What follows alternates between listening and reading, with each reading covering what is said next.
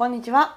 本日のテーマは今までの歴史でございます。鈴木さん本日もよろしくお願いいたします。よろしくお願いします。どういうことかというとですね、はい。今鈴木さんって編集ソフトはプレミアプロ一択だということでね。押してくださってるじゃないですか、はい。でもいろんな質問をもらう中で私の中でですあこんなにいろんなソフトあるんだって思うぐらい、これどうですか？あれどうですか？っていうのがどんどんどんどん出てきてるんですよ。はい。なのでもしかして鈴木さんもその今は仕事として本業でやってらっしゃるから、うんプレミアプロだけれどもその前の段階でいろいろ使ってきたのかなってちょっと興味が湧いたんです。どうですか？もう最初からはいプレミアだったんですか、いや違いますね。あそうなんですね。それこそいろいろ使いましたね。一番最初は？どんな？一番最初は今はそれでこそ Mac を使ってるんですけれども、はい。Windows だったんですよねもともとう。んうん。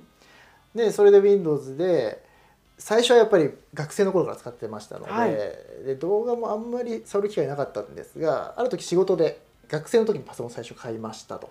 でそこから就職をして社会人になってで仕事の時にちょっと動画の編集をなんかできないかみたいなのは、まあ、パソコンは好きだったのでなんか得意だろうみたいな感じで言われてなんかできないかなって探した時に最初にちょっと見つけたのはですね以前ちょっと話出たと思うんですけれども AVI ユーテルというね。あ出ました出よましたね。出た。これなんて読むんだろうと思ってあのあれですよね。この配信を聞いてくださっている方からの Q&A の、ね、ご質問の時に出てきましたよね、そうですそうです。AVI 言うてるどうなんですかみたいな。そうですね、うんうんうん、はいでだからもう10年か20年近く前あそんなに古いソフトなんですか？からありましたね。へえでただ当時はその自分も動画全然詳しくないので、はい。あれってちょっとフリーソフトな分ある程度自分で頑張んないといけないところがあって、はい。よくわからんみたいな感じになって終わったんですよ。あの単語の名前は知ってるみたいなね。ソフトの名前は知ってるじゃあちょっと触ったけど、なんかやり方わかんないなっていうので遠ざかっちゃったっていうことなですか？そうですね。へえであと当時はですね、はい。もう20年前なのでああスマホなんかないわけですよ。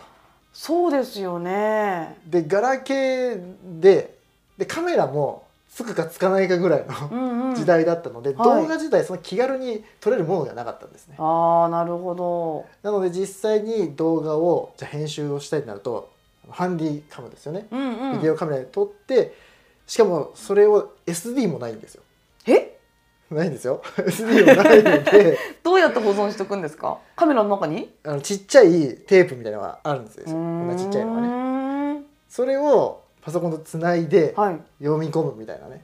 感じだあですもこのハンディカメラがあればそれは可能だったってことですか？そうですね。そうなんだ。ただ当時自分はそこまでね個人でも持ってなかったので、うん。えーっていうところで AVI ユーテルの時はそんなにやらずになんかそういうのがあるんだなぐらいで終わりまして。えっとその時には、はい。その AV や言うてるかどうかも置いといても、うん。動画の編集自体にそんなに関わってない時期だったっていうことですか？そうですね。当時はパソコンはまあ持ってたのでいはい。ろいろといじってはいたんですけれども、そういう編集とかっていうのはほとんどやってないですね。今よりもその編集者としての編集する素材を取る時点でちょっとハードルが、そうですそうです。高かったんですよ、ねえそんな感じがしますよね。